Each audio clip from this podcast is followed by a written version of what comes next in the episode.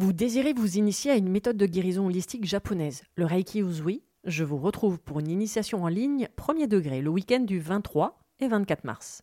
Découvrez les super pouvoirs que vous avez dans vos mains, comprenez comment fonctionne l'énergie du point de vue holistique, mais surtout, partez à la découverte de vous-même avec de nombreux exercices à portée de main pour apprendre à vous connaître et surtout prendre soin de vous. Réservez votre place sur mon site internet www.veroniquetoraisin.fr, le lien est dans le descriptif.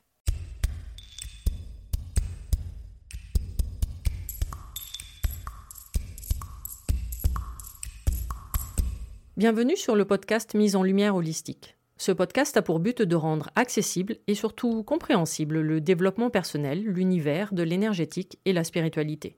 Mise en lumière holistique est là pour vous apporter des clés de compréhension dans votre cheminement intérieur spirituel. Des clés pour avancer, comprendre et œuvrer sur vous-même.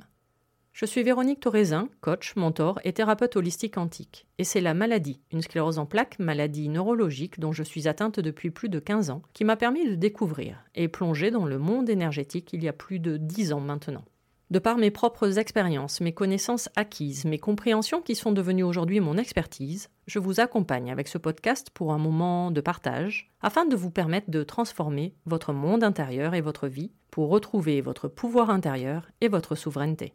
Chaque semaine, seul ou avec des intervenants, j'aborderai de nombreux aspects de l'univers énergétique, tels le lâcher-prise, la confiance en soi, les différents plans de conscience, la médecine traditionnelle chinoise, ainsi que bien d'autres pratiques de la spiritualité. Et surtout, une notion chère à mon cœur, l'ancrage, la clé de votre être. Je vous souhaite la bienvenue pour ce moment d'écoute. Vous êtes un corps, une âme et un esprit.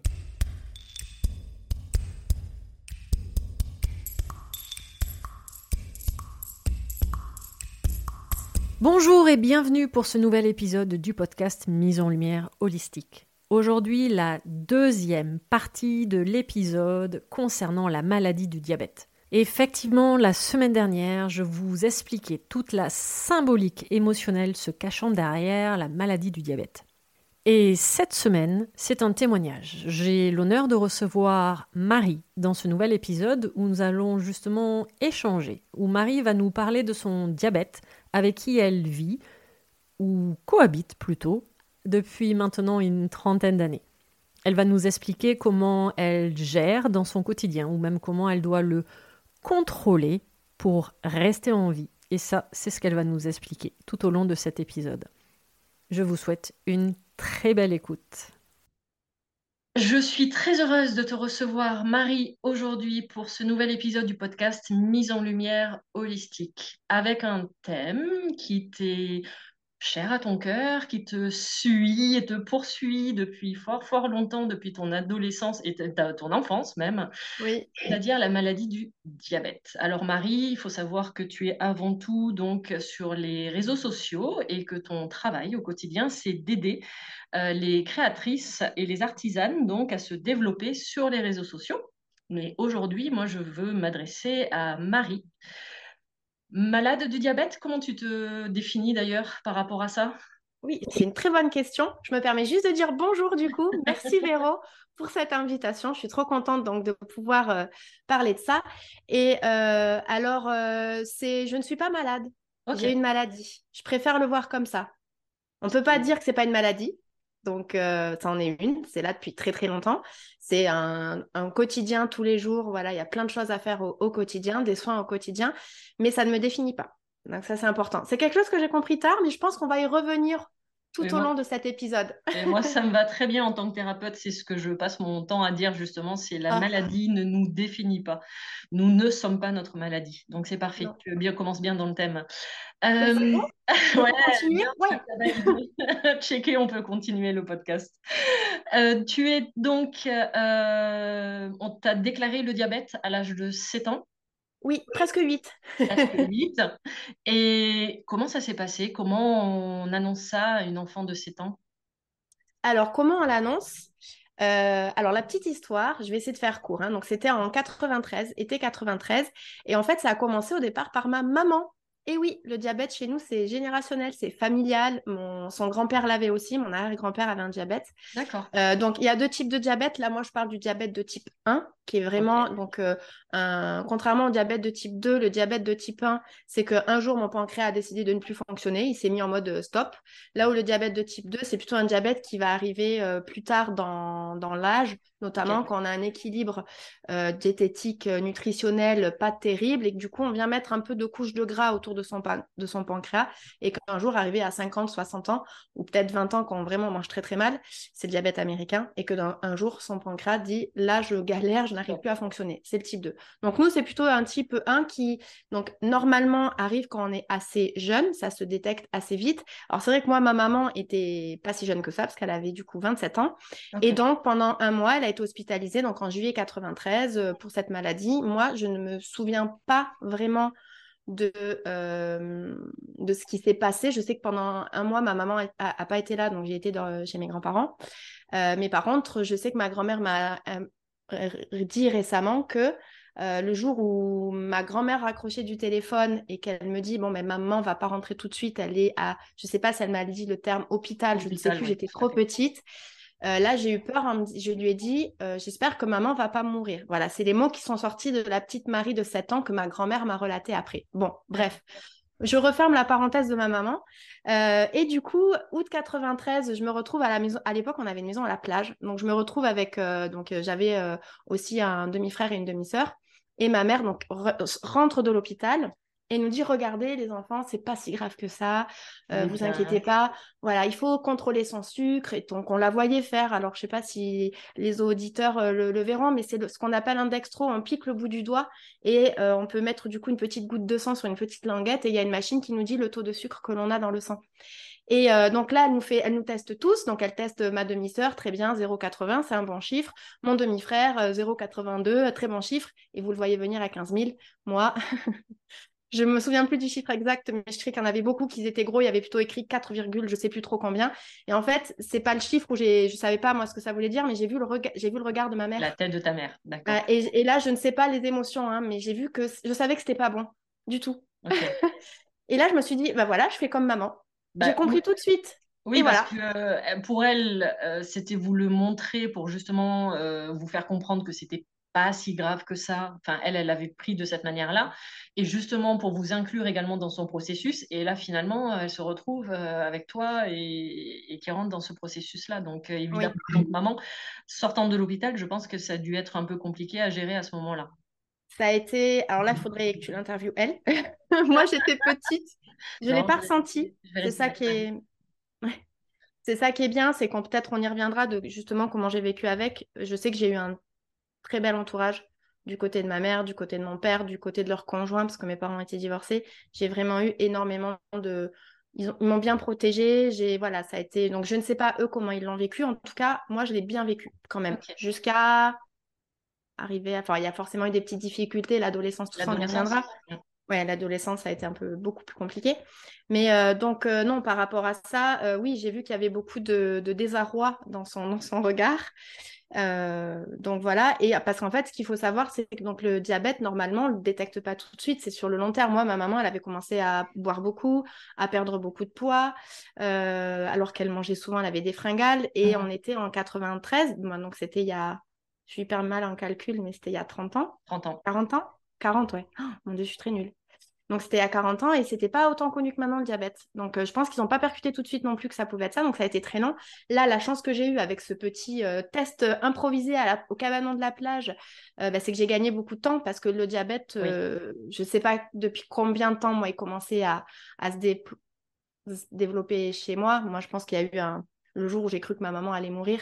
On, était très... on est très proches. Je pense que mon cerveau ou mon, c'est Bon, je sais pas ce qui s'est passé par rapport à la symbolique. la symbolique, euh, symbolique d'être euh, abandonné et du coup de, de, ne pas être aimé, qui se cache derrière. Et mon Dieu, qui va m'aimer? Euh, À part si maman vient à mourir ou m'abandonne, automatiquement, plus personne ne pourra m'aimer. Donc, derrière, derrière le diabète, effectivement, se cache le, ce qu'on va appeler le mal d'amour ou le manque d'amour, en fait. Ah oui. Et, et tu vois, en parlant avec toi, là, je viens de revoir la petite fille c'est incroyable. J'ai en même temps une séance de coaching gratuit avec ouais, c'est ça. J'adore. C'est que quand j'ai vu ce regard avec ce chiffre, vraiment, euh, je savais qu'il allait avoir, que ma vie allait changer. Mmh. Je l'ai compris tout de suite. Tu vois, vraiment, ça, je l'ai su. Je me revois. Et je me suis dit, mais c'est pas grave. C'est comme maman. Donc, il y avait vraiment un côté de voilà, j'ai voulu, enfin, voulu, suivre les pas de, maman. Alors, c'est pas la faute de ma mère, hein, c'est que moi, mon cerveau, il a, réagi, il a réagi comme ça. Enfin, en tout cas, c'est ça qui, sort là. Euh, le, euh, nous sommes le 15 mars 2023, donc 40 euh, ans après. Mais euh, oui, en plus, euh, c'est vrai qu'il y, a le côté loyauté. Alors moi, c'est pas avec 30, ouais. C'est pas, avec, c'est pas avec le diabète, moi, c'est avec une sclérose en plaques, puisque je suis dans le même cas que toi. J'ai euh, accessoirement copié maman, effectivement, en disant Ah, cool, elle a une sclérose en plaques. Bah tiens, allez, qu'est-ce que je pourrais avoir comme maladie? Oh, sclérose en plaques, ça a l'air cool. Ouais donc on fonctionne comme ça et comme on fonctionne par mimétisme, ben, on va prendre la solution de facilité effectivement et de copier notre entourage et c'est comme ça qu'on grandit. Donc, euh, donc il y avait ce côté peut-être euh, loyauté vis-à-vis de, vis-à-vis de maman en se disant bah tiens je vais être fidèle à elle-même et, euh, mm. comme ça elle continuera à m'aimer aussi donc je vais faire tout comme elle. comment on apprend à une petite fille justement à gérer? Parce que je présume que c'est comment dire, c'est alors pas du travail, c'est pas le bon terme, mais euh, c'est plein de petits trucs à, mettre en place. Il y a peut-être un régime, il y a justement de se contrôler, euh, puisque tu contrôles finalement ton, ton sang, enfin ton, ton, ta glycémie, c'est ça? C'est ça, le taux de sucre dans le sang. Comment, comment on éduque en fait?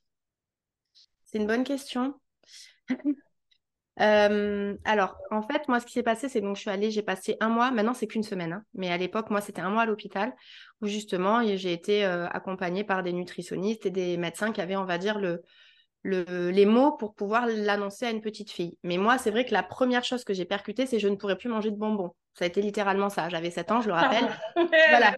Tu as le droit de rigoler. mais oui, mais c'est, mais ouais, mais je te comprends tellement. Donc euh, moi, c'était juste ça qu'il fallait que je j'apprenne à que j'apprenne pardon à gérer. Et ça tombe bien, j'étais pas parce que tout le monde nous dit ah c'est parce que tu as mangé trop de sucre que tu es diabétique. Non, pas le mien.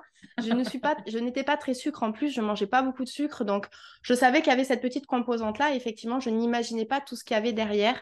Mais euh, donc j'étais hyper petite, je pense que c'est plutôt à mes parents qu'on a appris ce qu'il fallait faire parce qu'au début petite, je ne faisais rien. Parce que donc il y, a trois choses.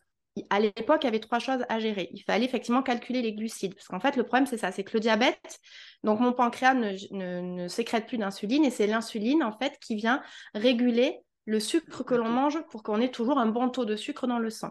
Et, moi, ça, cette insuline. Hmm qui est vital, parce qu'on oui. le but c'est pas de bannir le sucre, mais de le maintenir à un certain taux dans le sang. Il en faut, il en faut, c'est-à-dire qu'il en faut pas trop, mais il en faut, il en faut quand même. En fait, il faut du sucre slash des glucides. Moi, c'est le sucre et les glucides en fait qui sont regardés aujourd'hui. Donc, euh, donc pour ça, pour savoir combien on a de taux de sucre dans le sang, on a donc la première chose à faire, c'est effectivement le dextro. Donc, il fallait que je me contrôle. Alors, au début, c'est toujours pareil, hein, c'est que c'est quand même des, des des, des process assez carrés, quoi, des rituels assez carrés. C'était donc avant de manger, pour savoir si j'étais déjà plutôt bien équilibrée. Euh, et après, manger pour savoir si, justement, deuxième chose à faire, se mettre de l'insuline, c'était bien calculé. Parce qu'aujourd'hui, le pancréas d'une personne qui n'est pas diabétique génère l'insuline, elle le sait exactement ce qu'il faut qu'elle fasse toute seule, c'est très bien. Nous, le problème qu'on va avoir, c'est que, imaginons, on est à 1 gramme on est à 1 gramme, et on sait qu'on va manger par exemple 40 grammes de glucides. Mais pareil, les glucides, c'est pas une science exacte. Ça dépend si les pâtes, elles ont été cuites plus longtemps, ça dépend si la carotte est plus sucrée que ce qu'on pense parce qu'elle est passée deux heures de plus au soleil. Euh, ça dépend si dans la sauce qu'on a pris peut-être au restaurant, ben, ils n'ont pas rajouté un petit peu de sucre. Donc, j'ai cherché, mais il n'y a pas d'application qui scanne aujourd'hui les assiettes et qui disent exactement le nombre de glucides. Non, ça eh ne fonctionne pas. Et, là, je suis juste sur la partie la plus simple. C'est plus complexe que ça, effectivement. Et oui, parce qu'en plus, il y a aussi le, stress, il y a aussi les forces, on fait du sport et tout. Bref, il y a plein d'autres composantes que juste ce qu'on mange. Mais pour simplifier le truc, donc euh, on sait qu'on a un gramme, on va avoir derrière des... Euh, euh, donc, on sait qu'on va manger, par exemple, pour 40 grammes de glucides de pâte. Et donc là, on sait, grâce aux accompagnements des médecins, au protocole, etc., qu'on a testé, qu'il faudra, par exemple, 8 unités d'insuline. Donc là, on va devoir mettre l'insuline qui va venir tuer si je puis dire, combattre le sucre qu'on a, les glucides qu'on a ingurgités à notre repas. Et donc après, on devait faire donc un autre dextro pour contrôler qu'on s'était pas trop foiré parce que des fois on se trompait sur le calcul ou le petit, surtout les enfants, bah, ils s'activent très vite, donc ils peuvent vite aussi euh, euh, bah, tuer le sucre naturellement de par juste l'effort. Donc euh, ou être stressé, le stress aussi ça a des impacts. Bon bref. Donc en fait il y a trois choses. Il y a contrôler la glycémie, savoir combien de glucides on mange pour savoir quelle insuline on doit mettre. Donc il y a aujourd'hui trois, trois choses à faire tous les jours. Donc, grosso modo, tu passes ton temps à calculer, quoi. Oui. le petit oui. Oui, oui, c'était un petit oui. C'était un oui très nasillard. Euh, oui, alors maintenant, alors, euh, je ne sais pas si on y reviendra plus tard, mais moi, j'ai connu le diabète donc il y a 30 ans. En 2023, euh, il y a des évolutions de fou sur les protocoles. Ah. Donc, on est, on est vachement aidé. Moi, j'ai failli connaître, non, je dis ça comme si j'avais 60 piges, mais j'ai failli connaître à, à l'époque, le taux de sucre dans le sang, c'était sur des bandelettes urinaires même pas avec le sang. Enfin, le taux de sucre dans le sang, c'était juste avec les urines. Donc, c'est pour dire. Euh, mais moi, j'ai connu les insulines où il fallait euh, euh, bah, prendre, comment dire, on prend les piqûres comme des piqûres de drogués, hein, littéralement. Ça m'a valu d'ailleurs qu'on m'a traité de droguée petite. Donc on doit chasser l'air, on doit taper les petites bulles, on doit faire le mélange parce que les insulines, il y a du rapide, il y a de la lente, enfin bref, il y en a plein quoi. Et, euh, et maintenant, par contre, c'est des petits patchs, des petites pompes ou c'est des stylos pré-remplis, on se fait le truc et ça va beaucoup plus vite quand même. Pareil, maintenant, on a des, des, des aides, on n'a plus besoin de se piquer par exemple le, le doigt parce qu'à force de se piquer, donc six fois par jour, ah, pendant 20 ans, se piquer en sachant qu'on ne peut se piquer que trois doigts de la main, c'est-à-dire qu'on ne pique pas la pince. Donc même si on a deux mains, normalement, parce que ça, c'est une complication du... Ça fait que six doigts. Ça fait que six doigts, donc six fois par jour, ben voilà, ça, fait, ça fait une pique par jour. Et euh, donc après, on avait quand même les doigts assez euh, abîmés euh, donc maintenant, on n'a plus besoin en fait de se piquer. On a des, petits patchs et ça, je pense qu'on voit les pubs à la télé, donc peut-être que les gens, ça, ils verront de quoi je parle. C'est ces petites, des petits patchs qu'on colle sur nos bras. Non, ce n'est pas pour arrêter de fumer. Non, ce ne sont pas des puces GPS. Non, ce n'est pas pour être connecté à Instagram toute la journée. Mais euh, voilà, ça nous permet justement de, calculer. Euh, il calcule automatiquement. On a besoin juste de scanner son téléphone devant le petit, devant notre petit capteur qui est collé au bras et on connaît notre taux de sucre dans le sang. On en parlera. Ouais, on en parlera justement tout à l'heure. Euh, c'est-à-dire du fait. Non, non, il n'y a pas de problème. Du fait que justement, je trouve que tu. Enfin, c'est pas je trouve, c'est tu assumes justement de porter ce, ce patch, euh, qu'il est visible et que tu ne le caches pas. Et, euh, et, je trouve ça justement très intéressant dans ta démarche parce que ça a été, je pense, un long processus également pour toi d'assumer, euh, parce qu'on va, on va arriver justement à cette période, à cette période d'adolescence qui, euh, mm-hmm. qui, peut être un peu, un peu compliquée justement vis-à-vis des autres, vis-à-vis du regard des autres, d'acceptation déjà de toi par rapport à ta maladie. Donc, euh, ce voilà, par rapport à l'enfance, c'est plutôt papa et maman finalement qui ont géré, c'est-à-dire qui géraient pour toi de savoir comment tu devais fonctionner. Il y avait heureusement du coup euh, tout l'entourage médical qui effectivement était bien rodé aussi par rapport à ça. Donc ça, je trouve ça super intéressant euh, qu'ils soient justement, comment dire, qui se mettent au niveau des enfants. Donc ça, c'est super bien. Et arriver à l'adolescence, du coup, tu arrives à le gérer, ça se gère bien, il n'y a, pas de, a pas de complications? Alors, en fait, moi, je suis très bonne élève. Je pense que ça a été une chance pour mes parents. Donc, on me disait, il faut que tu te fasses ton dextro à 19h20, que tu écrives sur le cahier, tout ça. Donc, petite, on va dire, quand j'ai commencé à prendre moi-même en responsabilité mon, diabète, c'est-à-dire que c'était moi qui faisais les dextros, les piqûres. Alors, c'était toujours ma mère qui, qui faisait à manger. Donc, c'était toujours ma mère qui connaissait les glucides. Mais par contre, tout ce qui était vraiment le suivi, voilà, tout ce qui était suivi de la glycémie, euh, je l'ai fait jusqu'à arriver à un certain temps donc c'est l'adolescence, où j'ai bah, fait ma crise d'adolescence et moi ça a été via le diabète. Donc j'ai arrêté littéralement de me faire euh, les dextro, j'ai arrêté de noter sur le cahier, j'ai commencé à mettre des faux chiffres, etc. Bon, tout ça ma mère le sait, hein, mes parents le savent, hein, donc je peux le dire aujourd'hui, j'ai été grillée, clairement. Donc je mettais des faux chiffres, etc. Qu'est-ce qui s'est passé à un moment donné? Mais je pense que c'est un peu pour finalement tous les tous les adolescents, enfin une grande partie des adolescents, c'est qu'on veut être dans le même moule que tout le monde. Et moi, je n'étais pas comme tout le monde. Moi, je ne, à chaque fois qu'il y avait un anniversaire, je devais venir avec ma boîte de Ricola. je ne pouvais pas faire de soirée pyjama parce que les parents de mes, de mes amis ne connaissaient pas la maladie, avaient peur. Euh, donc, je n'ai jamais fait de soirée pyjama. Et j'avais des copines qui me disaient Ouh, les garçons, ils ne voudront jamais t'embrasser parce qu'ils auront peur d'attraper ta maladie. Ou un jour, je me pique, ah. euh, ouais, je me pique dans, dans une voiture euh, avec ma mère à côté et j'ai un couple qui passe en disant Mon Dieu, regarde, il se, il se drogue tellement jeune. J'avais 14 ans. Donc, je pense que ça m'a pas aidé à accepter la maladie parce qu'il y a eu l'histoire aussi, notamment des garçons. C'était compliqué aussi pour moi avec les garçons jeunes. Et je me dis, avec un diabète, ça aide pas. Donc, j'ai complètement mis la maladie de côté. Littéralement, euh, je n'étais plus diabétique. Je faisais le minimum vital, c'est-à-dire que je me piquais mes 7 unités qui allaient bien euh, euh, juste pour survivre, mais je ne me contrôlais plus, je faisais tout ça. Un jour, on m'a, on m'a, grillé. Donc, je me suis fait un pas vraiment gronder parce que je trouve que pareil, le corps médical, j'ai eu énormément de chance. J'avais 18 ans là, donc c'est une, adolescence qui commençait quand même un peu à mûrir. Et le corps médical, euh, mon médecin m'a dit, bon, je comprends Marie, euh, mes parents ont compris aussi. Euh, il y avait l'histoire d'un petit copain aussi qui a après du coup l'a su et l'a très bien compris aussi parce que le, diabète ne s'attrape pas, hein, clairement, malgré ce que j'ai Pas en s'embrassant? Voilà, non mais... mais Ceci est de l'humour, non je tiens à... Non mais je sais... Non, non mais... à 14 ans, mais je le savais en plus, mais tu sais, c'est que toute la journée à force, déjà tu te sens différente, et d'un coup, en plus, on te sort ça et, c'est déjà compliqué. Puis tu sais, quand t'es adolescent, les hormones, ben, t'es un peu bête, quoi. Faut le dire. Excusez-moi si les adolescents écoutent ce podcast, mais je vous aime quand même. Mais bon, voilà. Donc, euh, ouais, il y a eu tout ça qui fait que, bah, euh, voilà, je n'étais plus diabétique. Bah, enfin, je n'avais plus un diabète, pardon. Il y, avait peut-être aussi un, un ras-le-bol de ta part euh, c'est-à-dire que le diabète représentait presque la moitié de ta vie, euh, qui avait peut-être euh, un côté j'en ai marre de toute cette privation et de vivre ma vie comme j'ai envie de la vivre. Et, effectivement, l'arrivée aussi avec l'adolescence où, du coup, et tu l'as dit, de se conformer à ce que nous demande la société, de se conformer à, être comme tout le monde, quoi, en fait. Oui, alors, je pense qu'il y a eu. Moi, ce, que ce qui me saoulait, c'était que je devais écrire sur un cahier mes, doses, mes machins, mes bidules. Ça, ça m'a saoulé. C'est là où, justement, le médecin, je trouvais qu'il avait bien euh, compris. M'a dit le cahier arrête. Et aujourd'hui, je crois qu'ils les font même plus faire aux enfants ou, euh, on les arrête assez vite. Parce qu'en plus, aujourd'hui, maintenant, tout est sauvegardé sur les téléphones, les applis, les pompes à insuline, etc. Donc, c'est plus comme avant. Donc, euh, on peut plus facilement aujourd'hui, c'est même partagé avec le médecin. Donc, en temps réel, elle peut voir exactement mes chiffres, mes hémoglobines et tout. Donc, euh, bon, à l'époque, ce n'était pas le cas. C'était quoi le, suivi à l'époque? C'est-à-dire que tu allais voir quoi Le médecin, c'était euh, style une fois par an? Comme moi, le neuro, par exemple, c'est une fois par an. Euh, avec mon IRM, c'est quoi? C'est des prises de sang régulièrement? C'est quoi le process en fait? C'est une prise de sang, en fait, ce qu'on appelle, nous, il va contrôler donc l'hémoglobine glyquée slash HbA1c. Voilà. En fait, c'est à, mes souhaits. C'est en fait c'est le taux de sucre dans le sang lissé sur les trois derniers mois. Comme ça, aujourd'hui, ils n'arrivent pas à remonter à plus de trois mois. Donc, c'est pour ça que normalement, il faut aller voir son diabétologue tous les trois mois. Et donc, tous ah les trois mois, on fait une prise de sang et tous les trois mois, on allait voir le diabétologue. Et c'est que et clairement, t'es chiant. Hein. Moi, j'en avais marre hein, d'aller bah, voir euh, mon médecin quatre fois par an. Euh, ouais. bah, tu... Oui, déjà que moi, une fois par an, euh, je trouvais ça chiant. Alors, ouais, ouais.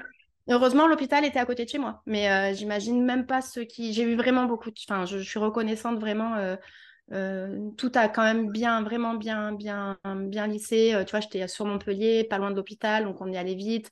J'ai vraiment eu un, diabétologue adorable. Voilà, que euh, le service était rodé. Ah, mais le service, bon, après, moi, je suis sur Montpellier et c'est vrai que le, service de diabétologie, il est, il, est, il est, incroyable. Ils sont en avance, ils font plein de recherches sur les pompes à insuline, etc. Ils sont très actifs aussi. Et euh, pareil, moi, je suis rentrée euh, plus tard dans ce, dans ce qu'à un moment donné, j'ai été suivie à l'extérieur par une diabétologue. Je suis revenue dans le côté hospitalier. Et en fait, malgré ce qu'on pourrait croire que c'est l'inverse, pas du tout. J'ai eu du coup plein d'informations sur des nouveautés, sur comment mieux gérer le diabète. Ils étaient vachement fait des nouvelles techniques aussi de calcul d'insuline, etc. Et euh, j'ai adapté donc mon régime alimentaire de manière différente. Je n'en ai plus en fait aujourd'hui. Il y avait alors parce que tu, tu en parlais tout à l'heure du régime alimentaire. Oui, petite, j'étais obligée et ça c'est vrai que c'était pénible. Que j'ai faim ou pas, il fallait que je mange 200 grammes de féculents par euh, tous les soirs par exemple et 150 tous les midis ou c'était l'inverse et 20 grammes de pain. Quand tu es malade, que tu as la grippe, quand tu as la gastro, euh, ce genre de truc, tu n'as pas le choix. Tu dois aller manger parce que mmh ton insuline est calée là-dessus. Alors qu'aujourd'hui, on a des régimes, en fait, on a des insulines qui nous permettent de, pouvoir être beaucoup plus modulables. Donc, si j'ai envie un jour de ne pas manger, je ne me pique pas. Si j'ai envie un jour de me boire un litre de coca, je vais boire un litre de coca. Mais il faudra juste que derrière, je fasse la bonne insuline. Donc, il y a toujours cette notion de savoir combien fait de sucre un litre de coca. Beaucoup. Et ça, je ne le conseille à personne. Sinon, Céline, Hein, va m'engueuler. Céline, donc euh, Faustin, la diététicienne avec qui on a fait le podcast justement sur le sucre au mois de, au mois de décembre. Et d'ailleurs, euh, vis-à-vis du diabète, euh, vous avez quand même aussi beaucoup d'informations dans ce podcast où on parle du sucre, puisque c'est quand même en lien justement avec le pancréas et que c'est en lien. Et moi, je fais les, les, corrélations avec, avec la médecine traditionnelle chinoise et l'intersaison avec la rate, parce que rate et pancréas sont exactement le même organe en médecine chinoise. Et quand on comprend tout le processus, euh, il y a certaines maladies euh, qui sont d'une logique implacable mm. par rapport à justement le, fonctionnement de l'organisme. Je savais qu'il y avait eu cet épisode sur le sucre et je pense que ça peut être intéressant euh, pour les personnes qui écoutent le côté diabète qu'ils aillent aussi voir du coup le, écouter l'épisode sur le sucre. Donc voilà. De faire le lien entre tout, voilà, le lien entre l'épisode justement sur la symbolique euh, du diabète, mais également justement de la compréhension de, de, de, ce, de ce sucre, comment ça fonctionne. Et ce que je disais tout à l'heure, euh, ce sucre, il est vital. Euh, d'ailleurs, Céline le dit, on est grâce au sucre. Euh, c'est-à-dire que dès le départ, l'embryon a besoin de sucre. Mais euh, c'est tout, tout cheminement, c'est-à-dire c'est de trouver l'équilibre. Et il faut qu'on ait cet équilibre dans le, dans le sang et dans le, et dans le corps. Et, c'est intéressant intéressant ce que tu dis parce que souvent on me dit tu as un régime alimentaire, du coup ça doit être drastique, etc. Et en fait, je dis que non, parce que je dois avoir en fait le régime que tout le monde doit avoir. Je ne dois pas abuser de sucre, je ne dois pas abuser de gras, je ne dois pas abuser d'alcool, je ne dois pas abuser de... C'est comme tout en fait. C'est juste euh, aujourd'hui l'équilibre alimentaire d'un diabétique, c'est censé être l'équilibre alimentaire de n'importe quelle personne. Parce qu'un diabétique aujourd'hui, j'entends, hein, pas avant, mais aujourd'hui avec les traitements que l'on a, on peut manger tout ce qu'on veut. Par contre, ça ne sera jamais bon de manger, euh, de, boire 2 litres de coca par jour, mais pour diabétique comme pour quelqu'un qui ne l'est pas en fait. Exactement, et c'est bien pour ça, c'est les propos de Céline et c'est mes propos également, où effectivement, c'est pas que. Alors, si, si, si, je vais assumer, c'est qu'on est anti-régime. Euh, les mhm. régimes ne servent strictement à rien à part créer des déséquilibres énergétiques parce que ça va créer de la frustration, euh, ça va se couper du plaisir, de la joie, et, et c'est justement plutôt de retrouver un rééquilibre alimentaire et et de, oui, à un moment donné, le corps, de toute façon, fera savoir que non, on n'a pas besoin de boire 3 litres de, coca par jour. Non, on n'a pas besoin de manger junk food euh, à longueur de journée. À un moment donné, il dira stop. Et encore, je suis polie en disant ça. il peut dire bien d'autres choses. et, euh, et, que le corps, de toute façon, je répète, le corps, c'est mieux que nous. Euh, nous, parfois, on est très bête, hein, alors que le corps, lui, va savoir réagir et parfois même avoir des envies alimentaires en disant bah, Tiens, là, je mangerais bien ça, et on ne sait pas pourquoi. Et en fait, après, on va comprendre que Ah oui, bah, c'était nécessaire euh, de, manger ça parce que le corps, lui, sait bien mieux que nous ce que nous avons besoin. L'alimentation, c'est notre, c'est, notre carburant de, notre corps physique. et, je, et, je, confirme aux auditeurs que oui, pour, pour avoir passé quelques journées avec Marie, elle mange de tout. Je confirme. et qu'elle ne calcule pas et qu'elle ne passe pas son temps à calculer et que et qu'elle vit, on va dire une une j'allais dire une belle vie. C'est pas c'est pas le bon terme, mais je veux dire tu, tu ne tu penses pas. Voilà, c'est, c'est tu manges, tu manges, tu te fais plaisir dans ce que tu manges. Oui, alors ça c'est... Euh, en fait, j'ai vécu pendant quasiment la moitié de ma vie diabétique euh, où j'étais effectivement assez euh, restreinte sur ce que je devais manger. Parce que j'avais un traitement jusqu'à mes 18-19 ans où je pouvais pas manger, c'était vraiment strict, c'était voilà 200 grammes le midi et 150 le soir, c'était ça de féculents et 20 grammes de pain midi et soir. Euh, et je pouvais pas avoir de bonbons, tout ça. J'avais pas vraiment d'extra, c'était très compliqué et très rare. Arrivé à 18 ans, il y a eu un nouveau traitement qui m'a permis de pouvoir faire mes premières grasses matinées, parce que pareil, j'étais obligée de manger euh, le matin à 10h, le ah, midi à 4h et à 19h et à 22h. Donc j'avais euh, quasiment 6 repas par jour. Et euh, donc, en fait, ma mère, je me rappelle, quand j'étais toute petite, à 22h, me réveillait pour que je mange ma, petite biscotte. Et le matin, à 7h, j'étais obligée de me lever pour manger mon vanouten. Hum, on aime tous le vanouten. Ben voilà, moi, j'ai été élevée au vanouten. Et, euh, et la petite biscotte avec le beurre, mais une, pas deux. Donc voilà, ça, c'est vrai que ça a été... Mais j'étais dans le côté bon élève, je savais que c'était pour ma santé, j'ai vite compris. Donc, euh, j'ai pas... J'ai pas j'ai l'impression de sentir cette frustration petite. Mais quand j'ai su que je pouvais quand même manger ce que je voulais, là, et que je pouvais faire des grasses matinées, je me suis un peu vengée et ça fait du coup 20 ans que je fais tous les jours des grasses matinées. Donc, j'ai bien rentabilisé le truc. tu rattrapes le temps. Véro et mon chéri le savent, j'adore les grasses mat et je mange comme je veux parce que, alors des fois c'est quand même, euh, oui, des fois il y a un peu d'abus, mais c'est comme tout finalement, hein. on a besoin aussi d'abuser, mais comme n'importe quelle personne, comme je disais tout à l'heure. Hein. Donc euh, voilà. Donc oui, non, je me prive pas. Du coup, c'est quoi tous les changements euh, qui ont été faits entre justement ce que toi tu as vécu au tout tout début de ton diabète et ce que tu vis maintenant?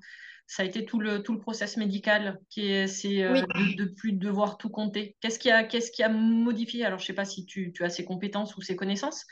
Euh, de, c'est quoi? C'est les traitements qui ont, qui ont évolué? C'est les insulines en fait. C'est les insulines qui ont évolué. D'abord, quand j'ai eu 19 ans, enfin 18 ans, c'est que avant en fait, on avait des insulines qui ne nous permettaient pas de ne pas manger, par exemple. Donc après, on en a eu. J'essaie vraiment de le. Excusez-moi, je, ne suis pas en plus, je suis pas du tout médecin. Enfin, clairement pas. Donc je vais le dire avec mes mots, euh, voilà. Euh, donc malade du diabète. Ouais. Des connaissances. non, non, il n'y a pas de problème. Donc c'est comme ça que ça a changé, c'est grâce à l'insuline au début. Donc j'ai pu, on avait des insulines plus rapides aussi, donc on pouvait plus facilement manger un kilo de bonbons et se mettre l'insuline, elle allait pas mettre trois heures à faire effet, mais qu'une demi-heure. Voilà, parce qu'il y avait ça aussi, c'était la rapidité en fait de l'insuline euh, et la précision peut-être aussi de l'insuline. Ça, ça a été le premier gros changement. Et le deuxième gros changement, ça a été effectivement de ne plus avoir besoin de se contrôler euh, avec le, le, voilà, le sang au bout. Mais c'est aussi parce que là, depuis peu, donc ça date d'il y a 2-3 ans, on a des, le capteur peut nous réveiller la nuit, par exemple, si on est en hypo ou si on est en hyper. Donc en hypo, c'est quand on n'a pas assez de sucre, parce que ça nous arrive. Si on met trop d'insuline, ben, on peut se retrouver en hypo. Donc oui, vous verrez souvent des diabétiques manger du sucre. Pas parce qu'ils aiment, parce qu'ils en ont besoin, et là pour le coup c'est vital. Soit quand on est en hyperglycémie, donc là ça veut dire qu'on n'a pas mis assez d'insuline, donc on a trop de sucre dans le sang pour venir.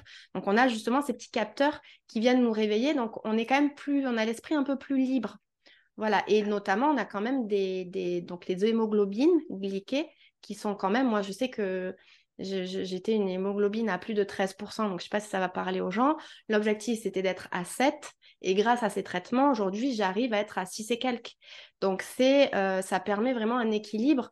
Donc, il y a, y a un vrai, il y a quelque chose qui est bien juste pour le kiff des gens, donc on a vraiment une vie normale mais il y a aussi le fait qu'on a derrière un meilleur équilibre du diabète et donc on va limiter les complications qu'il peut y avoir derrière parce qu'il y en a, on le sait. Et c'est ça aussi, petite, on m'avait fait tout un laïus sur les complications de si je me soignais pas et moi je suis une flippette. Donc on me dit tu peux perdre euh, tu peux perdre la vue et mon grand-père avait perdu mon arrière-grand-père pardon avait perdu la vue à cause du diabète euh, la première cause d'amputation euh, c'est du pied c'est le diabète tu peux avoir des problèmes cardiaques c'est pour ça aussi qu'on est suivi donc je te parlais tout à l'heure des traites donc, du diabétologue. Normalement, c'est une fois tous les trois mois. Et après, il va y avoir les examens de routine. Donc là, le but, c'est d'aller vérifier que le sucre ne vienne pas boucher les artères. Donc, ils vont le voir au niveau des yeux, donc une fois par an. Le cœur, j'ai plus les termes, mais c'est un peu moins souvent parce que c'est des veines plus grosses. Donc d'abord, ils regardent par les yeux. Mhm. Après, ils vont aussi regarder le, cœur. Donc c'est en général tous les cinq ans. Et après, il va y avoir aussi, euh, mais ça, moi, j'en ai jamais fait, il faudrait.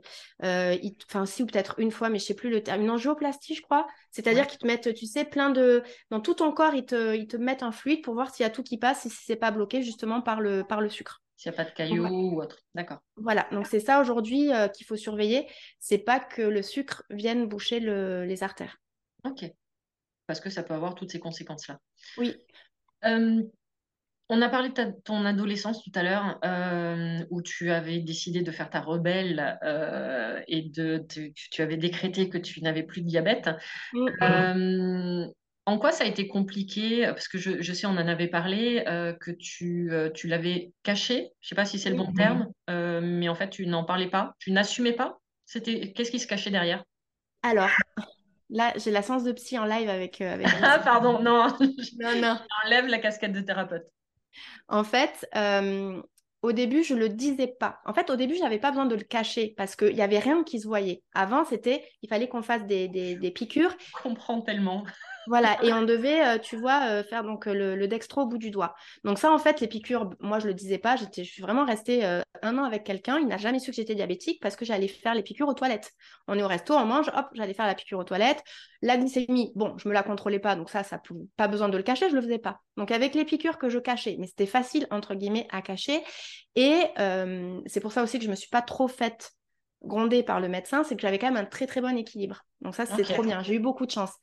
Après, ça a changé quand on grandit, parce qu'il faut savoir que le diabète, il faut, en fonction de ses passages de vie, en fonction de ce qu'on vit, de nos épreuves, il change. Et il faut quand même tout le temps le réapprivoiser. Et aujourd'hui, en tant qu'adulte, j'ai pas du tout le même diabète de quand j'étais petite, donc quand j'avais 18 ans. Euh, et après, voilà, je pense que le corps fatigue, parce que j'ai quand même maintenant, bah, du coup, 30 ans de diabète. Euh, donc le corps est plus fatigué, donc il gère pas de la même manière. Bon, mais ce qui s'est passé, donc à un moment donné, c'est que quand sont arrivées les pompes à insuline, quand sont arrivées, donc les, les pompes, il y a différents modèles. Moi, j'ai une pompe que je patch qui est quand même assez visible. Euh, il y en a, c'est des pompes avec des tubes, donc il y a la pompe, mais il y a aussi euh, l'appareil où il y a l'insuline dedans avec des câbles et compagnie. Euh, il y avait aussi, donc du coup, le petit capteur. Et ça, en fait, je voulais pas que ça se voit. J'ai fait un blocage là-dessus, mais ça, c'est récent. Hein. je voulais pas que ça se, se voit. Qu'est-ce qui se cachait derrière ça? Mais encore une fois, le regard des autres. Ok.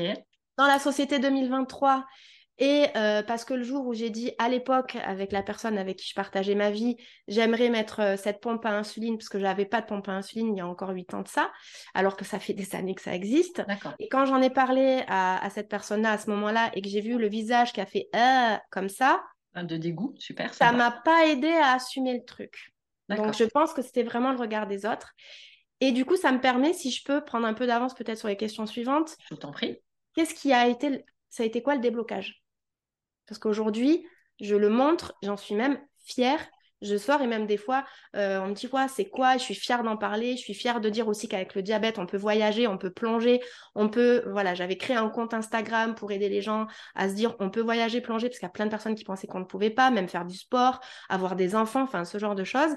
Donc je voulais vraiment, euh, en fait, j'ai tellement caché qu'à un moment donné, j'ai voulu dire à tout le monde voilà, je suis diabétique, trop fière de l'être. Et en fait, ça, ça a été grâce à deux choses. Déjà, ça a été grâce à mon conjoint actuel qui l'accepte. Euh, très très bien. Oui. Euh, pour lui, c'est quelque chose de normal, quoi. Ça fait partie. Voilà. Exactement. Le plus important, c'est que je prenne le traitement qui est le mieux pour moi. Et si je dois avoir un patch posé sur moi, ben, c'est pas grave. Ça n'empêche pas de faire ce qu'il y a à faire.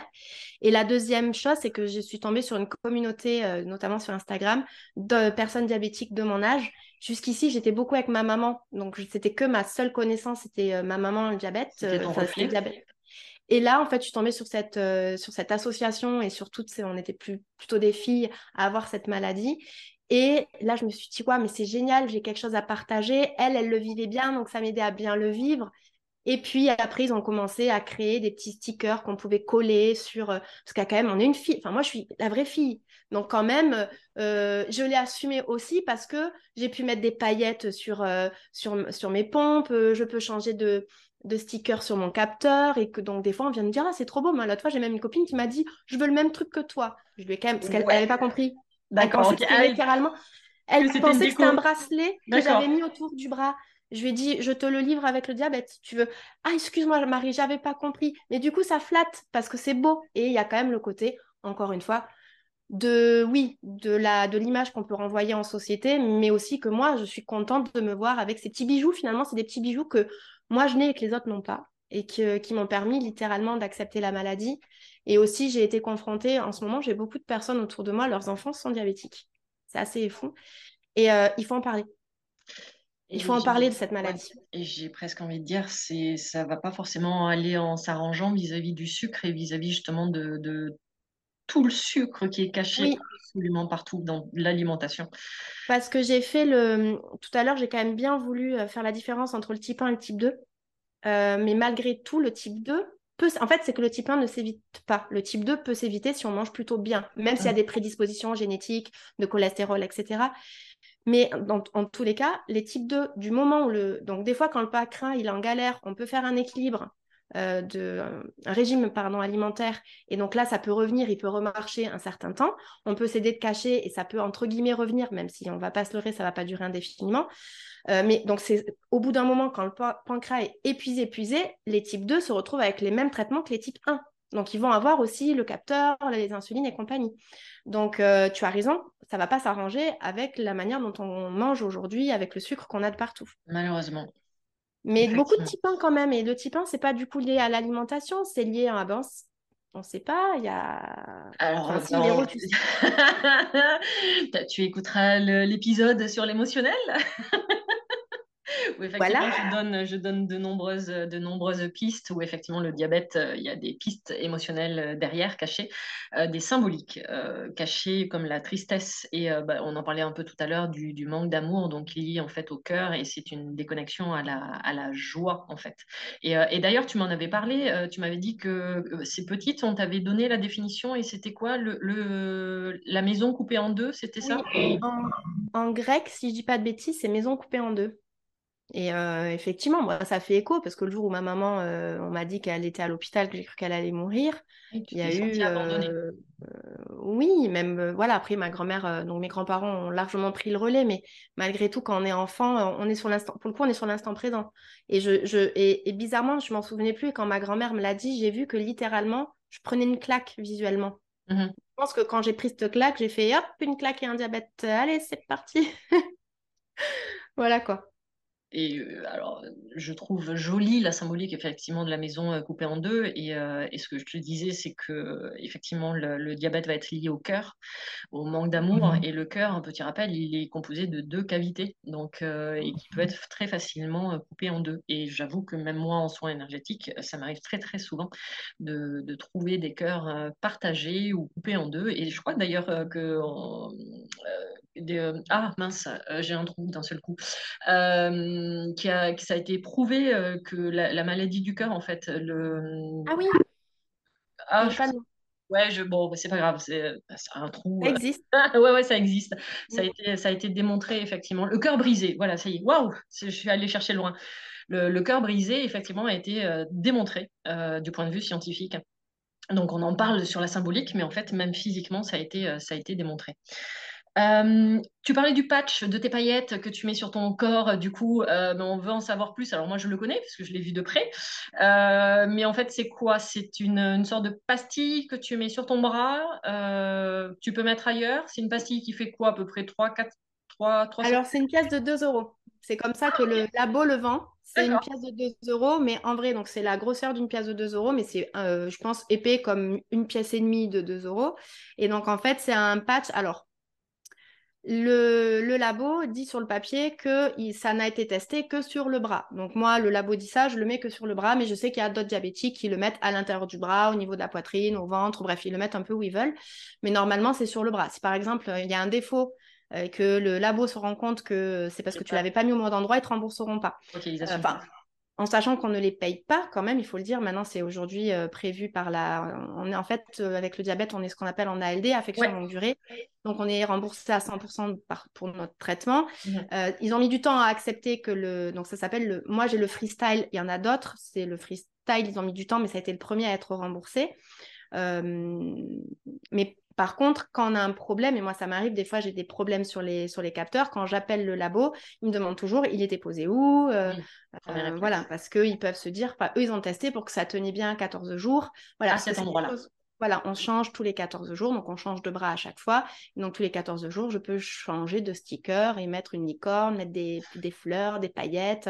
Donc ça, j'achète en ligne. C'est quoi? C'est juste posé sur la, sur la peau en fait? Ou, c'est il y a des micro-griffes euh, qui rentrent dans la peau? Enfin, pardon, hein, je, suis novice. Alors, euh, non, mais c'est hyper Je sais Alors, si, moi, en fait, quand je le pose, c'est euh, j'ai une grosse machine, quand j'appuie dessus, clac Hein?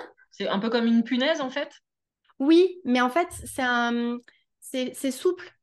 D'accord. En fait, il est accroché. En fait, il y a un patch euh, autocollant et qui colle quand même bien. Alors au bout de 14 jours, j'avoue que des fois sur les côtés ça se décolle un peu, mais il y a mhm. quand même pas mal de, prises dessus, donc ça tient. Enfin, euh, par exemple, ma mère, elle, elle est obligée de rajouter un. Donc on peut rajouter, moi des fois par exemple, je mets des espèces de bas si je vais aller faire du squash ou si je vais me baigner, on ne sait jamais, ça le protège un petit peu. Euh, si je pars en vacances, je pars souvent, donc je mets quand même toujours une petite protection parce que si je me cogne à un arbre, un machin ou si je glisse, il y a quand même une protection. Mais sinon, c'est vrai que moi, sur le bras posé comme ça, en 14 jours, sauf si vraiment je me prends la porte euh, pile là, il peut s'arracher. Mais jusqu'ici, il a quand même toujours bien tenu. Donc, il y a ce patch qui est donc euh, auto-fixant. Et après, derrière, il y a un tout petit tube tout fin qui est dedans et qui permet en fait d'aller récupérer dans le liquide interstitiel. Donc c'est pas dans le sang, c'est dans le liquide interstitiel qui récupère le taux de sucre que l'on a. Alors pas dans le sang, mais dans le liquide interstitiel. Et donc la petite nuance, c'est qu'il y a des petits décalages. Par exemple, une hypoglycémie, euh, le, fait que j'ai le. Moi, l'hypoglycémie, je vais ressentir. Par exemple, je vais avoir, euh, euh, je sais pas, le... très faim et je vais avoir la tête qui tourne. moi, c'est les signes de l'hypoglycémie. Tu le ressens physiquement Je le ressens physiquement, littéralement. Et si je me fais un contrôle euh, sans, je vais effectivement, il va me dire oui, vous êtes à 0,50, vous êtes bien en hypoglycémie. Là où par contre, avec le capteur, comme c'est pas dans le sang qui va chercher l'info, mais c'est dans le liquide interstitiel, on a un petit décalage d'un petit quart d'heure. Donc souvent, je sens mes hypos avant quand même d'avoir le vrai chiffre. Il y a toujours ce petit décalage. Donc ça, pareil, il faut le savoir. Mais quand on passe sur ces traitements-là, après, de toute façon, c'est dit, le médecin le dit, etc. Oui, tu es suivi généralement. Voilà, oui, oui, tout à fait. Après, c'est de, je, pense que ça, ça progresse quand même de plus en plus. Maintenant, ils veulent même faire des montres où c'est juste avec la sueur qui potentiellement, ils peuvent récupérer euh, le taux de sucre qu'on aurait, euh, pas dans le sang, mais dans nous, finalement. Oui, oui, mais après, je pense qu'ils ont des, calculs justement pour, euh, pour le, le, comparer à si c'était dans le sang, euh, euh, un peu, par exemple, comme le thermomètre, où selon tu vas prendre la température, automatiquement, il va falloir que tu fasses des réajustements. voilà. Donc, tu as ce patch donc, sur ton bras et tu as toujours un petit boîtier à côté parce qu'il t'arrive de sonner ou de vibrer. Oui, alors, oui. Non, alors en fait, le patch, c'est donc pour récupérer le taux de sucre dans le sang. Et euh, donc moi, j'ai mon téléphone. C'est avec mon téléphone que je récupère le. Donc, j'ai pas un boîtier à côté qui me permet de faire ça. Je récupère. Alors, il y a des gens qui ont le boîtier, mais je sais qu'il y a une application téléphone et moi, je préfère avoir euh, un boîtier de moins dans mon sac parce que je suis une fille et que j'ai un. Non, j'ai pas un petit sac, c'est pas vrai, Marie. Bon, bref. Du coup, je préfère l'avoir sur le téléphone. Et c'est vrai que euh, le téléphone est paramétré pour que quand je suis en hypo ou en hyper, ça vibre le téléphone. C'est pour ça que des fois, la nuit, quand je, je, partage une chambre avec Véronique, il est possible que si j'ai manque de sucre ou qu'il y ait trop de sucre, ça vibre et ça réveille Véronique et pas Marie, parce que Marie a un soleil très lourd. C'est possible d'avoir une vie privée? Alors non, je confirme, c'est effectivement, on a, bon, là on rentre vraiment dans le privé.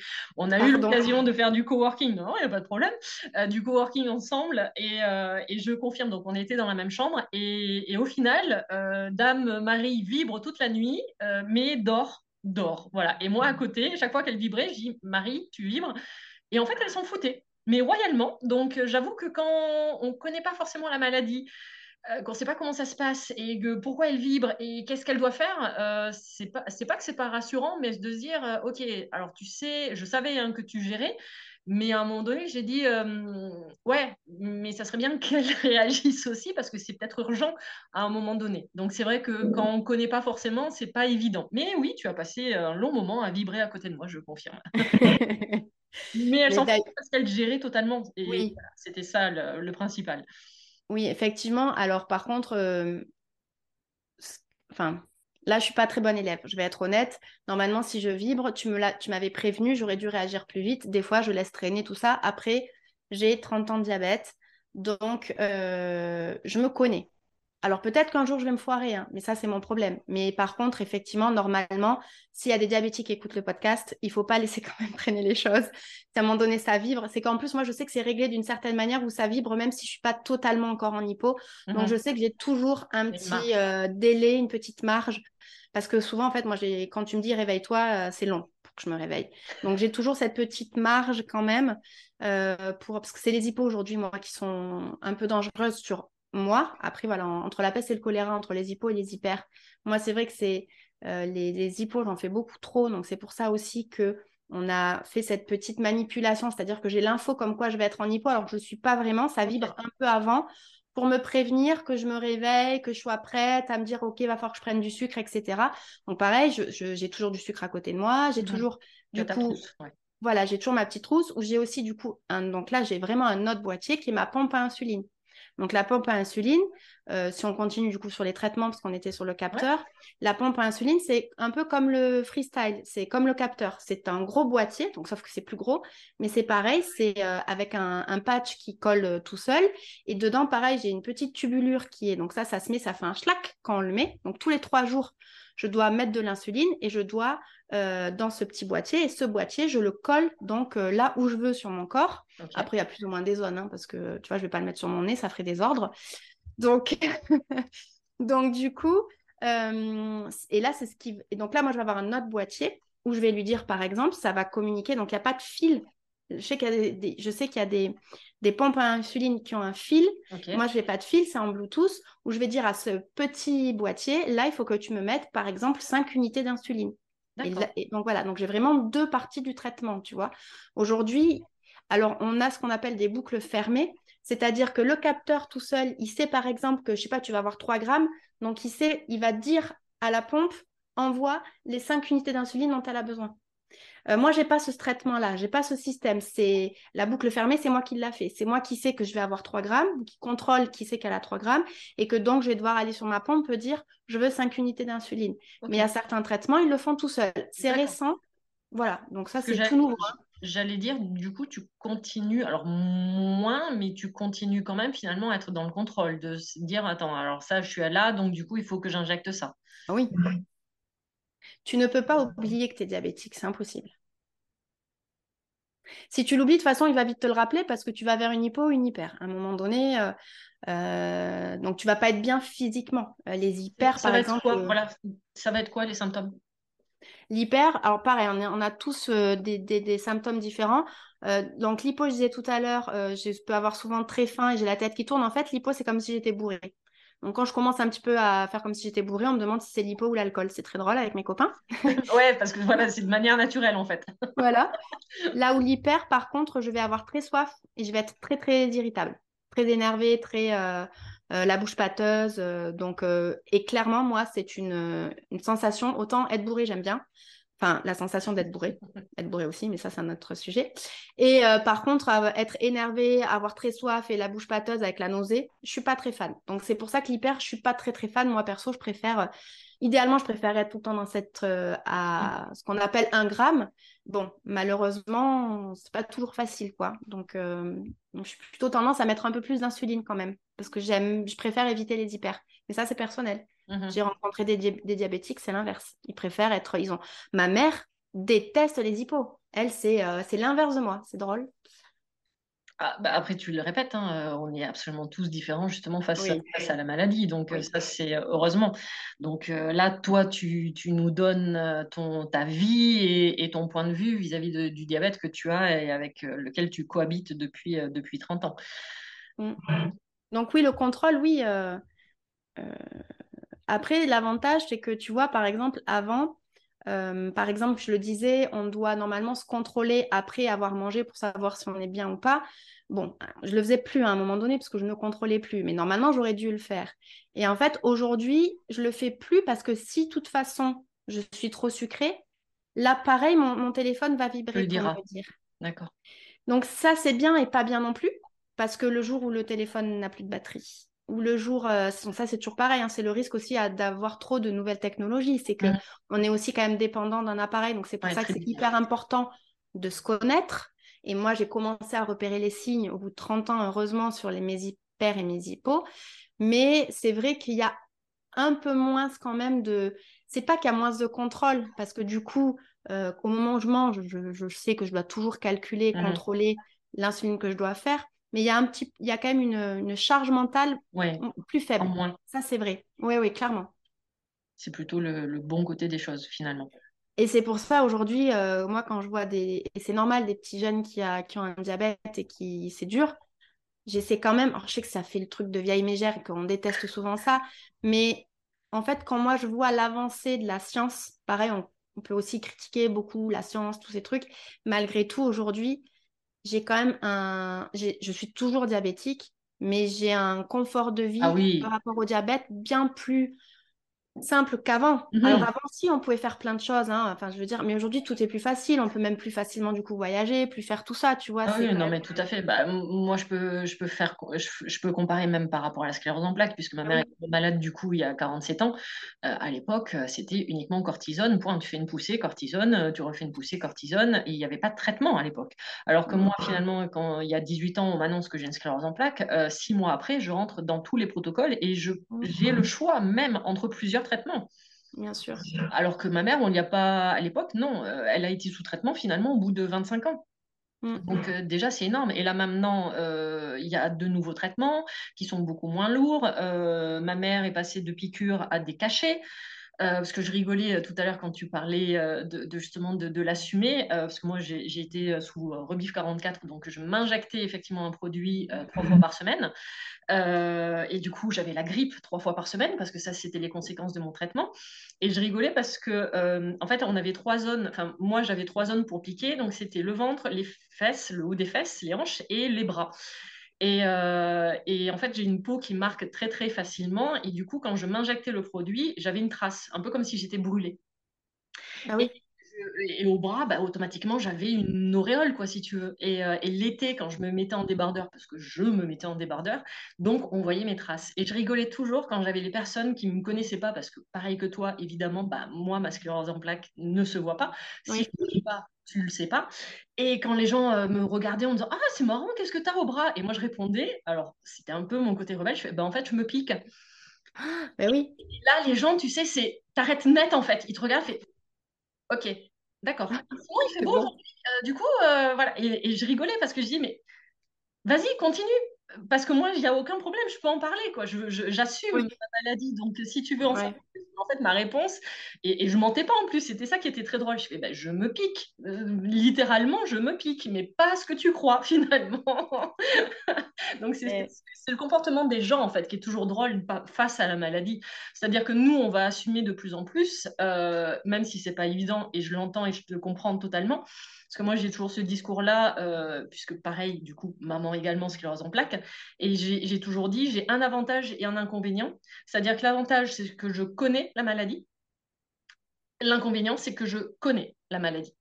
Euh, et, c'est pareil, c'est-à-dire qu'effectivement, à force, bah, toi, tu te connais de mieux en mieux, euh, tu sais comment tu fonctionnes, euh, et, justement, en voyant les autres également, tu sais à quoi t'attendre, ou justement ce que tu veux éviter, et c'est tout ça. Et, je pense que c'est vis-à-vis de la maladie, c'est ça, c'est de reprendre un moment ses responsabilités et d'avoir de, ce, contrôle-là par rapport à... C'est pour ça que je trouvais très beau ce que tu disais tout à l'heure en disant non, je ne suis pas malade. J'ai euh, du diabète, mais je ne me considère pas comme diabétique. Et c'est ça qui fait énormément toute la différence, en fait. Et, même, euh, je ne sais pas si je peux dire que je suis fière d'avoir un diabète, mais je vis avec un truc en plus. Donc, dans le côté justement où ça, ça, tu vois, ça, ça me différencie, j'ai quelque chose en plus, alors que d'autres personnes ont, mais mine de rien, voilà, c'est ce petit quelque chose en plus. Alors, je dis pas que si demain il y a un traitement pour que je ne sois pas, je serai pas la première à aller faire la, file d'attente pour ne plus l'avoir. Mais des fois, c'est une question quand même que je me pose. Des fois, j'en peux plus. C'est toujours pareil. Des fois, tu as passé une journée pourrie, puis le diabète, il t'a pas, il t'a pas lâché. Tu as fait hypo, hyper, hypo, hyper, hypo, hyper. Donc euh, là, tu as envie que d'une seule, d'une seule chose, pardon, c'est de le rendre. Mais des fois, si demain on me dit là, tout de suite, tu le rends. Bonne question. Alors, tu veux t'allonger sur le canapé? Tu vas en parler Non, non, non. Mais... Mais, euh, mais non, mais tout ça pour dire que euh, je ne ah sais pas qui va, qui va écouter cet épisode, mais. Ça représente 30 ans de ta vie. Oui, en plus, oui. Oui, oui. C'est enfin, énorme. Donc, automatiquement, euh, c'est un fidèle compagnon. Enfin, moi, je le vois comme ça dans ces cas-là. Ah oui, oui. Mm. Et que tu as appris à, cohabiter avec et que tu connais en long, en large et en travers, que tu vois évoluer en plus et du coup, toi, tu as évolué aussi par rapport, à, par rapport à lui. Parce que justement, c'est ça, ton évolution, c'est-à-dire que euh, tu es passé par une phase de je le rejette, je fais ma rebelle, euh, j'en ai plus rien à foutre, je veux une vie normale, et à maintenant, ok, je l'assume. Et justement, et c'est ça, euh, tu disais tout à l'heure et que je trouve très beau, c'est que en fait, il t'empêche pas de vivre. Ah et c'est ce qu'il faut bien faire comprendre, je pense, dans cet épisode-là aux gens qui sont diabétiques. C'est pas une fatalité, déjà, petit temps, euh, mais c'est surtout que ça ne doit pas vous empêcher de vivre. Et surtout pas d'excuses, hein, parce que là, moi, c'est le côté victimisation et, tu connais mon opinion par rapport à ça. non, je ne peux pas faire ça parce que je suis diabétique ou non, je ne peux pas faire ça parce que j'ai une sclérose en plaques. Non, ça, c'est se trouver des excuses, donc ça, ça marche pas. Enfin, du moins pas avec moi. Mais euh, justement, c'est ça euh, que je trouve intéressant dans ta démarche, c'est que finalement, tu vis totalement normalement avec. Ah oui, oui. Il n'y a, y a pas. Je réfléchissais, tu vois, il n'y a pas une. Alors. Ouais, non, il n'y a pas une chose que je me suis dit, je ne vais pas pouvoir le faire parce que je suis euh, diabétique. Après, c'est vrai que, par exemple, tomber enceinte, bon, moi, aujourd'hui, j'ai un âge où je pense que je ne tomberai plus enceinte et c'est pas un souhait de vouloir un enfant. Mais je savais quand même que si je le voulais, c'était possible, mais que ça allait être qu'il y avait des choses à penser en plus. Il y a toujours des choses à, penser en plus. Je ne peux pas dire que ça n'existe pas. Je pars en vacances, je suis. S'il y a bien, moi, quand je pars, à chaque fois, je dis toujours à mon copain, euh, bon, est-ce que j'ai tout? Le passeport et l'insuline. J'ai besoin que de ça. En vrai, le reste, si j'oublie ma brosse à dents, c'est pas grave.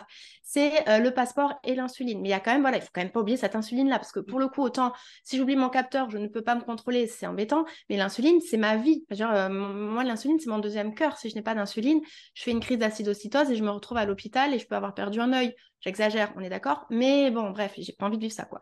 Donc, euh, il y a quand même toujours un petit truc en plus. Je vais aller faire du sport. Je peux aller faire du sport, mais idéalement, il faut que je pense à couper la pompe à insuline parce que je pourrais faire une hypo derrière et donc j'ai pas envie. Donc il y a toujours à penser à un petit truc en plus. Mais effectivement, c'est pas une excuse pour ne pas le faire. C'est juste qu'en le sachant, il suffit juste de, ben voilà, euh, si j'avais voulu tomber enceinte, on m'avait dit, il faut que vraiment tu sois à 7% d'hémoglobine glyquée pendant minimum 6 mois, tu ailles bien voir euh, l'ophtalmo, etc. Mais ça, c'est finalement comme toute personne qui ont, euh, un moment donné, une maladie ou qui ont eu quelque chose euh, voilà, au niveau de la santé qui nécessite d'avoir une vigilance supplémentaire, je dirais. Mais absolument pas d'excuses. Moi, si demain je dis je peux pas monter euh, euh, l'Himalaya, c'est pas à cause du diabète, c'est parce que je, je, fais du Netflix toute la journée. Hein voilà. Mais justement, du coup, ça ne t'empêche pas, parce que tu as parlé euh, euh, tout à l'heure de, voyager, ça ne t'empêche pas de voyager. C'est quelque chose, il y a quoi? Il y a tout un protocole où je présume qu'il te faut une ordonnance spécifique internationale pour pouvoir. Euh, non, même pas? Non, je ne sais pas. Alors, moi, j'ai voyagé beaucoup sans rien du tout. mais j'avais un traitement où j'avais pas. En fait, là, comme j'ai des capteurs sur moi, et des fois, je peux sonner dans les, du coup, dans les aéroports. Pardon, excuse-moi. C'est drôle. Surtout, tu sais, quand tu as ta pompe, qui commence à se mettre, parce que donc la pompe, au bout de trois, trois jours, quand elle est terminée, elle fait bi, bi, bi pour que tu la changes. Ça, ça m'est arrivé, je passais le portique à l'aéroport de New York. S'il y avait bien un endroit où il fallait pas qu'il bip, c'était bien New York. She's a bomb, she's a bomb. Non, pas she's a bomb, she's diabétique, juste. Donc là, voilà la dame qui vient mettre ses mains sur moi. Donc elle sent la petite, euh, euh, pompe sur moi. Donc je lui explique, je suis diabétique. Je pense qu'elle a vu à ma tête que j'étais tellement paniquée que clairement c'était pas une bombe et que j'étais hyper honnête dans ce que je disais. Mais effectivement, depuis que j'ai la pompe et le capteur, j'ai toujours euh, avec moi mon ordonnance. Voilà, j'ai toujours une ordonnance et j'ai toujours quand même au cas où aussi mon traitement qui est même pas écrit en anglais parce qu'aujourd'hui c'est des noms qui sont internationaux, on va dire, c'est les noms latins ou je sais pas.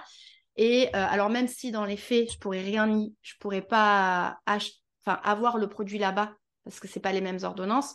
En tout cas, j'ai quelque chose qui montre que je suis bien diabétique. Tu vois, par exemple, quand je suis passée euh, au, contrôle de sécurité en Chine, oh, en Chine, j'avais tout avec moi, mais j'avais vraiment toute mon insuline. Avant, j'avais pas tout mon. En fait, j'avais l'insuline avec moi, mais j'avais pas tous les petites pompes parce que moi, les pompes, en fait, je les jette tous les trois jours. Donc, euh, euh, je pars avec des gros stocks quand même de mes pompes et d'insuline.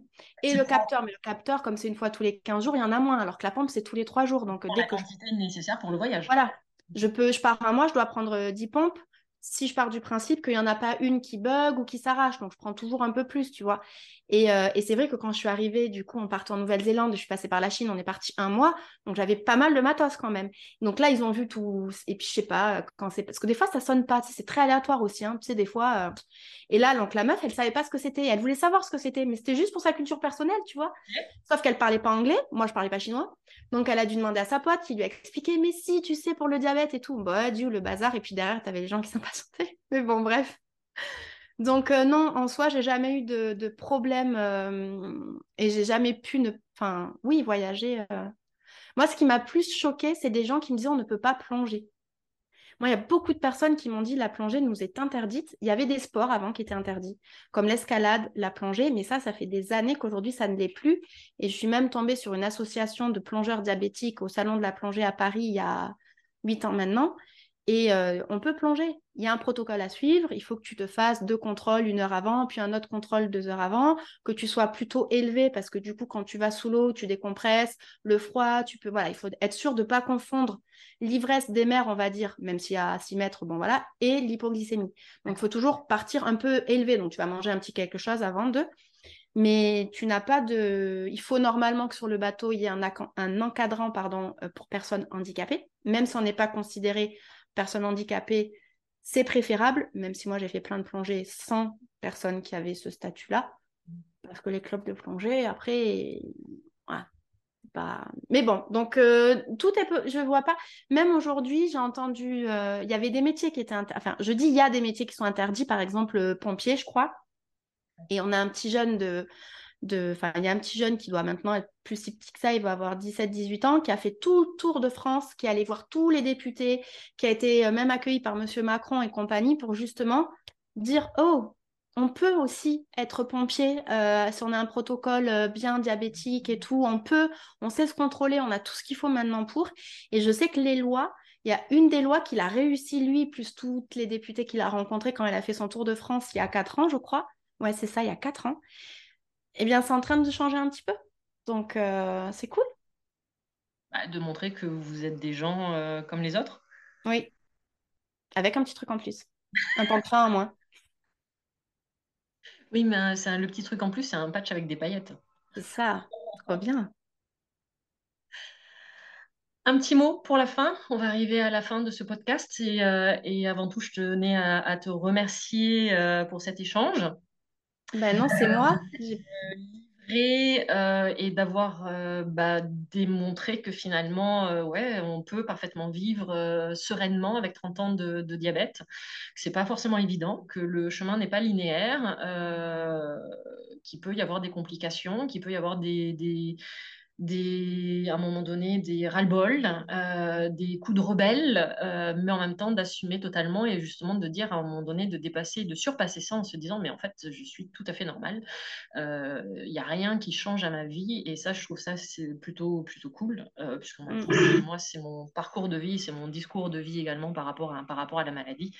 Donc donc voilà donc déjà rien que pour ça merci Marie euh, et, un petit mot pour la fin Je te laisse. Euh, ah, ah Je déteste cet exercice-là. Moi, ce qui est sûr, c'est que je veux te remercier aussi pour m'avoir laissé cet espace de papotage en plus, parce que je pense qu'il faut en parler de cette maladie. Euh, donc oui, moi, le message, c'est exactement ce que tu disais. Le mot pour la fin, c'est de, même si c'est pas toujours facile, déjà de savoir qu'on n'est pas tout seul. Donc ça, c'est hyper important. Donc euh, s'il y a des questions, n'hésitez pas euh, à venir me contacter. Vraiment, ça sera avec grand plaisir. Euh, même si vous voulez que je vous mette en relation avec justement l'association que j'avais rencontrée de diabétiques, il faut vraiment, je pense que ça a été tellement un virage pour moi important d'être bien entouré. Je pense que c'est le plus, c'est grâce à ça que finalement toutes les barrières, on peut les, les, les décoller. Et on le voit même dans l'entrepreneuriat, c'est dès qu'on est accompagné, et tu sais pourquoi je dis ça, Véro, c'est euh, les traitements, c'est une chose, mais l'entourage, c'est donc vraiment aujourd'hui être bien entouré. On n'a pas toujours tous peut-être la chance d'avoir un entourage imposé comme la famille. Moi, j'ai eu cette chance-là, mais on peut aller trouver un autre entourage, des amis, des associations. Donc sur ça, moi, c'est voilà, ce sera le mot pour la fin. C'est vraiment de s'entourer euh, et de, de savoir qu'on n'est pas tout seul. C'est Surtout aujourd'hui, avec toutes les connaissances qu'on a et euh, tous les nouveaux protocoles et toutes les évolutions qu'il y a à chaque fois dans tous les traitements et pas forcément que le, que le diabète. Oui. Et, euh, et c'est ça, et de démontrer qu'en fait, on peut totalement vivre normalement, euh, sans contraintes très lourdes, on va dire ça comme ça. Ah, mais à le diabète, moi, si je devais signer avec une maladie, bah, forcément, je la connais, mais je re-signe avec. Franchement, je vois des maladies, on en avait déjà discuté, hein, mais voilà, moi, ça me va bien et je sais que c'est pas la. On fait parfois des concours comme ça en disant non, mais en fait, moi, ta maladie, j'en veux pas. Non, mais je vais garder la mienne. Voilà, des conversations euh, de, filles malades. C'est ne venez pas dans notre vie. Parfois, elle, peut être très drôle. C'est ça. Des conversations totalement euh, voilà, déconcertantes en disant bah non, en fait, euh, moi, je garde mon cancer. Non, mais moi, ma sclérose, c'est bon, tu vas pas l'attraper. voilà. Donc, on fait des concours comme ça entre nous de malades. Oui. non, surtout ça, ça, ouais, c'est ça. Fitness, oui, bien vu le jeu de mots. En plus, ça se compare pas parce qu'un diabète, c'est sûr que c'est pas grave comme un diabète. Il y a moins de chances d'en mourir. Euh, euh, je crois que je me suis embrouillée. Bref, le diabète, c'est moins grave entre guillemets qu'un cancer dans le sens où on va pas en mourir demain tout de suite. Là où des cancers, des fois, on peut difficilement les maîtriser. Par contre, oui. Ça va t'handicaper, mais tu n'en meurs pas. Non, enfin, tu n'en meurs plus. Tu meurs des conséquences tu peux mourir des conséquences, mais ça sera sur la durée. Ça va pas être aussi instantané finalement qu'un cancer, même s'il y a aussi des cancers qui se soignent très bien. Par contre, ça va être à vie. là où les cancers peuvent avoir des rémissions.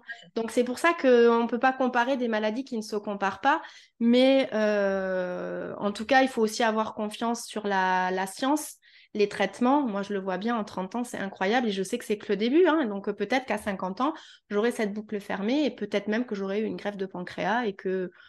Voilà, donc euh, à suivre. Combiné avec toute la compréhension symbolique, justement émotionnelle, et de tout ce travail euh, énergétique derrière, de comprendre pourquoi, comment et euh, dans quelles conditions on tombe malade et à quoi nous sert la maladie, et ce qui est le propos de tout ce podcast, de tous les épisodes de ce podcast. On conclura sur ça. Merci infiniment, Marie, pour ce moment et, euh, et au plaisir d'échanger une prochaine fois avec toi, avec un grand plaisir. Avec grand plaisir. Salut je tenais à vous remercier d'avoir pris le temps de nous écouter, d'écouter cet échange avec Marie face à sa maladie, le diabète. Et je tiens également à m'excuser pour la qualité du son, principalement de mon côté, qui est sincèrement vraiment pas génial. Bref, merci encore de prendre le temps d'écouter ce podcast chaque semaine et vous pouvez écouter tous les autres épisodes sur les différentes plateformes d'écoute ainsi que sur ma chaîne YouTube. Retrouvez-moi sur Instagram et également sur mon site internet lesclésdelame.fr où vous pourrez retrouver toutes mes prestations, coaching, conscience, programmes en ligne sur les chakras, initiation Reiki ou même les soins audio hypnoméditatifs. Tous les liens seront mis dans le descriptif de cet épisode. À vos prochaines écoutes, à nos prochaines aventures. Merveilleux moment à vous et à très vite dans un prochain épisode. Pour ne manquer aucun des prochains épisodes, n'hésitez pas à vous abonner sur votre plateforme d'écoute favorite, à commenter, à noter et même partager le podcast Mise en Lumière Holistique. Vous êtes un corps, une âme et un esprit et n'oubliez jamais, vous êtes précieux.